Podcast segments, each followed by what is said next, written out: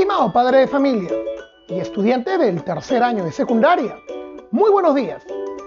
Hoy, primero de octubre, a pocos días del aniversario de nuestro querido colegio, iniciamos nuestras actividades de la semana número 26, día 4, en nuestra área de matemática. Y te deseo muchos éxitos el día de hoy, pues estoy convencido que lo harás excelente, tal como lo has venido demostrando hasta ahora. Lo que a continuación te presento tiene la finalidad de orientar el trabajo del día de hoy.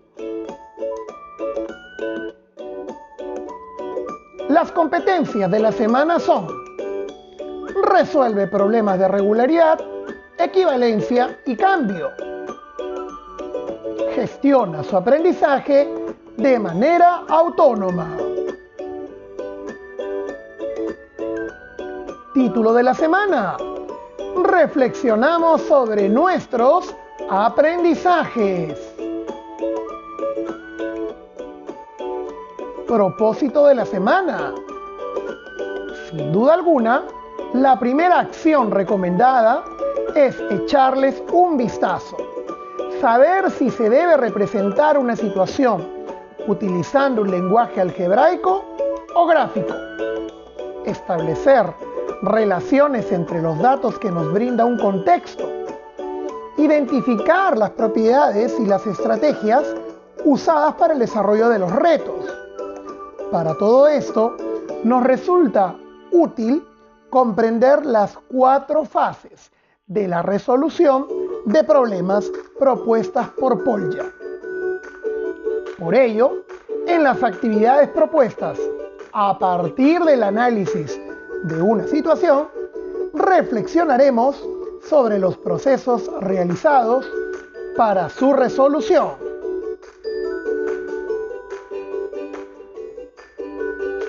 Título de la actividad de hoy elaboramos un compromiso sobre nuestros aprendizajes en matemática.